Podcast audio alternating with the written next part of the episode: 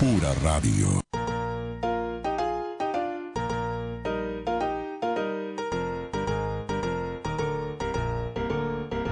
Nuestra escuela es templo sereno donde brilla la luz del saber de su culto. Y este es el, el himno de Elvio Fernández, que seguramente se canta muchas veces y que en 150 años en los que han estado construyendo educación se ha cantado miles de veces.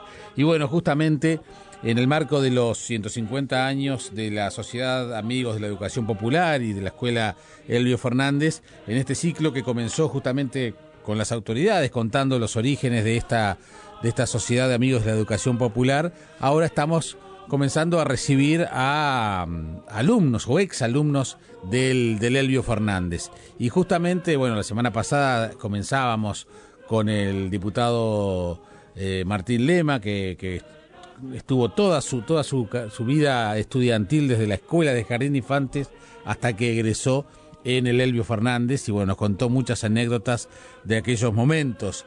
Y ahora recibimos a también a un, a un exalumno que seguramente está orgulloso de lo que fue su pasaje por el Elvio, como se le conoce, y, y bueno, y para, para muchos es, es, Aroxa, pero para el Elvio Fernández, supongo, y la, la lista de los profesores y de los maestros sería rigurosamente Rodolfo Aroxarena. Maestro, ¿cómo va? ¿Cómo estamos, Jaime? ¿Andas bien? Por ahora. Bueno, no es poco, ¿eh? No, estoy acá tomándome mi mate. Me parece muy bien. Tantos años que nos conocemos y pocas veces hemos hablado sí. del, del Elvio contigo, ¿eh?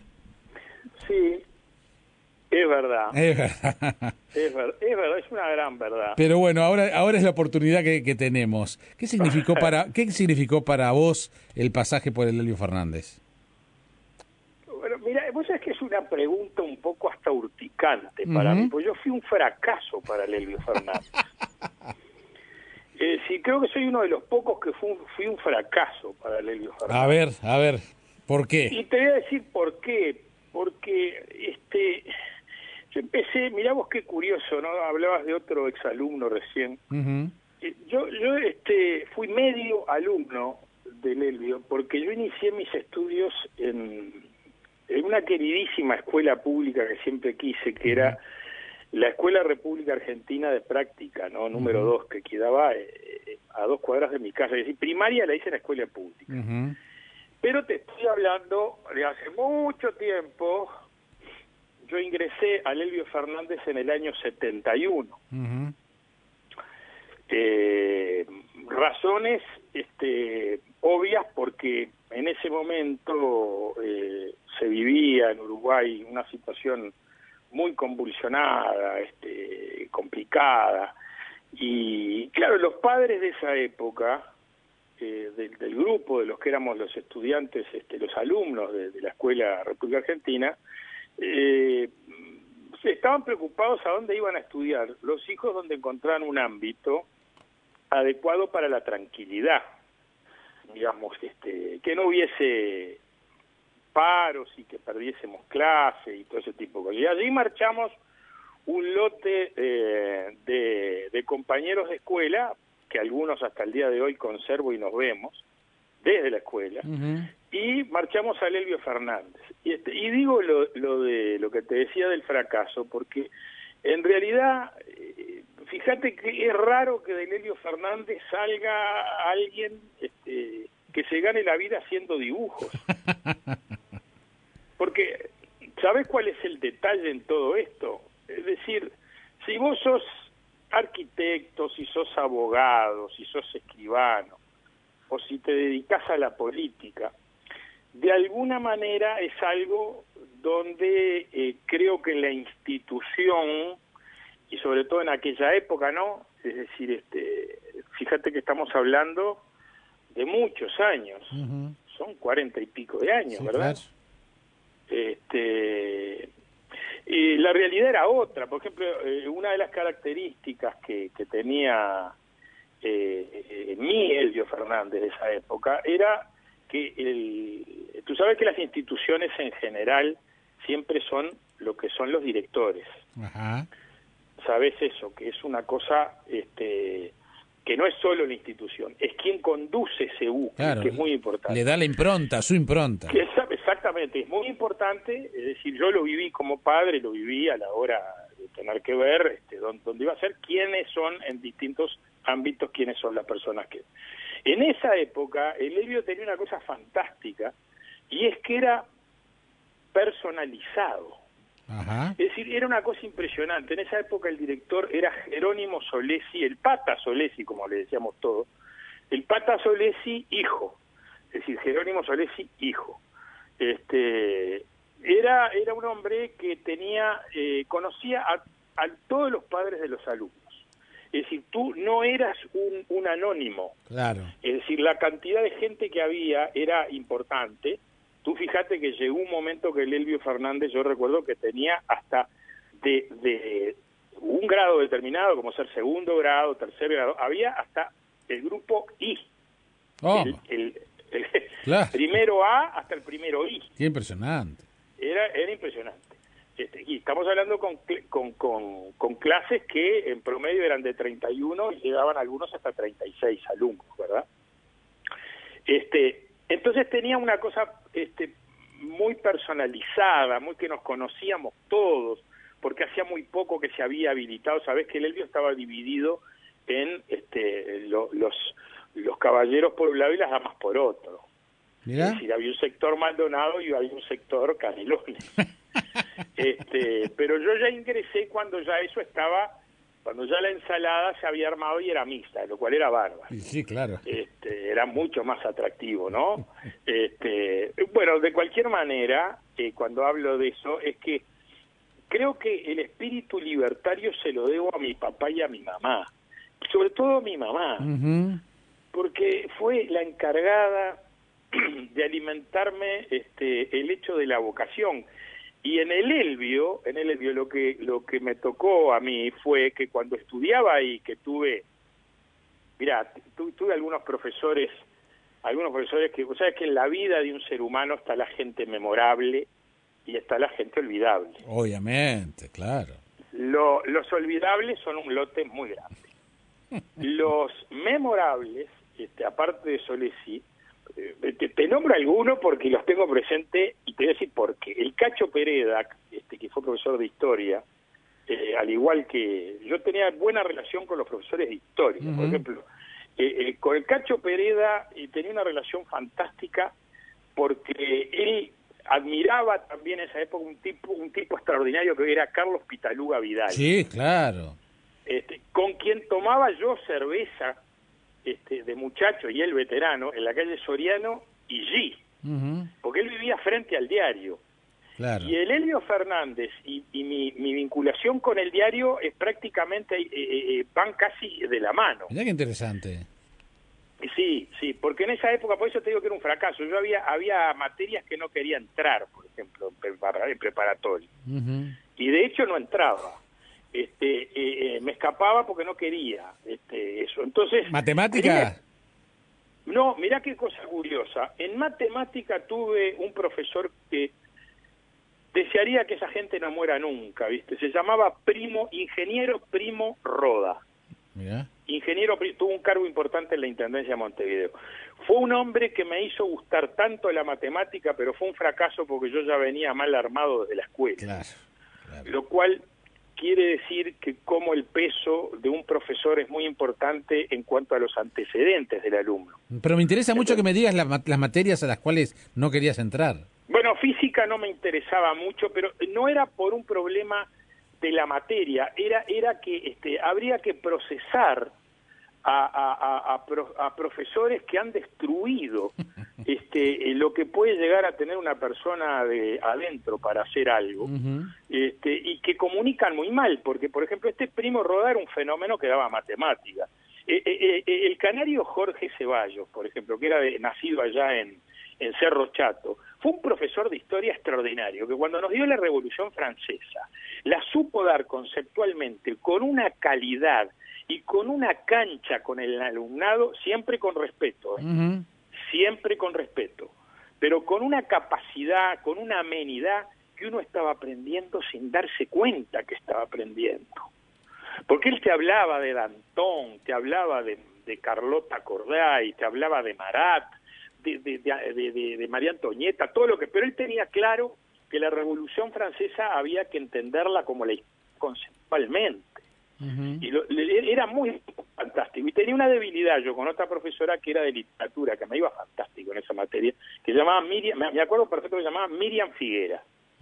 Este era algo tan extraordinario que, que eh, creo que a esos profesores es que yo este, voy a llevar toda mi vida en, en, el corazón, este, como también a, a, mi querido Julio Soto, que era el portero del Elvio, el, el, que ayudaba ahí el alma mater, y que fue el que me notificó cuando salió mi primer dibujo en, en el diario El País. Ah, mira que el de Troilo. El de Troilo, exactamente. Este y, y en esa época, en esa época, eh, que uno llevaba, naturalmente no sabía que, los profesores iban a continuar una amistad con uno, pero yo seguí la amistad con ellos después que egresé de allí, este, hasta el día de hoy. Mismo eh, Ricardo Bello, por ejemplo, era profesor de física. Yo me llevaba muy bien con él y hacía un esfuerzo porque le daba muy bien la materia. Este, y recuerdo que una de las cosas que más me divertía era dibujar a los profesores. Eso te iba a decir, los primeros dibujos de profesores tuviste que haber hecho ahí. No solo, no solo los primeros dibujos de, los profesores, sino que ahí hicimos nuestro primer diario. Mirá. Y fue un diario que, que yo dirigía y que dibujaba y tenía gente que me ayudaba a escribir el diario, llamaba el Trancabochón. este, y el Trancabochón era una especie de órgano este, informativo de las cosas que pasaban de la clase y de y de la generación esa que formaba parte, ¿no? Este, en fin, otra otra cosa que por ejemplo era fantástica era el, el, lo, lo, locativo del Elvio. El Elvio era muy amplio, muy grande, que es fundamental este para el joven eh, ver eh, a la distancia y no estar comprimido. Yo he visto colegios que son chiquititos como un raviol, que, que, son casi como un campo de concentración chiquititito.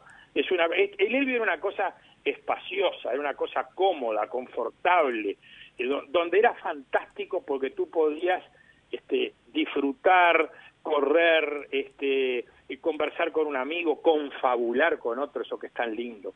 Este, eh, en fin, era, era, era, era, era un ámbito muy lindo, en una época difícil, en una época muy, muy difícil, donde eh, yo creo que si hoy tengo que, que quebrar una lanza y decir algo en relación a, a lo que fue ese Elvio, es que a pesar de haber tenido una notoria eh, vinculación con la masonería, eh, es, es un, fue un colegio donde nunca, no conozco ningún exalumno que te lo diga esto, ¿eh? este, que te, que te que contravenga lo que, lo que te voy a decir ahora. Nunca nos metieron en la cabeza, en lo más mínimo, ningún tipo de punto de vista dogmático de nada eso. Es decir, lo digo porque porque hay gente que muchas veces pregunta determinado tipo de cosas. ¿Cómo pasa con, los colegios católicos? Sí, sí, claro. O con otro colegio. Dígame, no, pero si lo, si lo llevo allí, le van, a, le van a lavar el cerebro. Sí, que van a pasar, digamos, van a pasar el mensaje. Claro, claro. no, no, no, no, no. Este, muy bien. Rodolfo, eh, ¿cómo eras de conducta? Yo diría que era un tipo bastante bastante mm, correcto. este, pero era zorro. Va, seguí siendo, ¿no? No, no sé, no sé, no sé. Este, no sé, eso eso lo dirán otros, pero digo, pero no no me regalaba fácilmente, ¿no?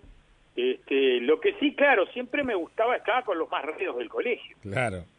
Este, porque es donde está la parte más jugosa. Ahí inclusive teníamos un compañero este, que he fallecido, eh, que yo lo quise mucho, un personaje que también fue el que, el que me arrimó eh, al medio mundo, al conventillo medio mundo, que fue donde, donde conocí este, allí a la familia Silva.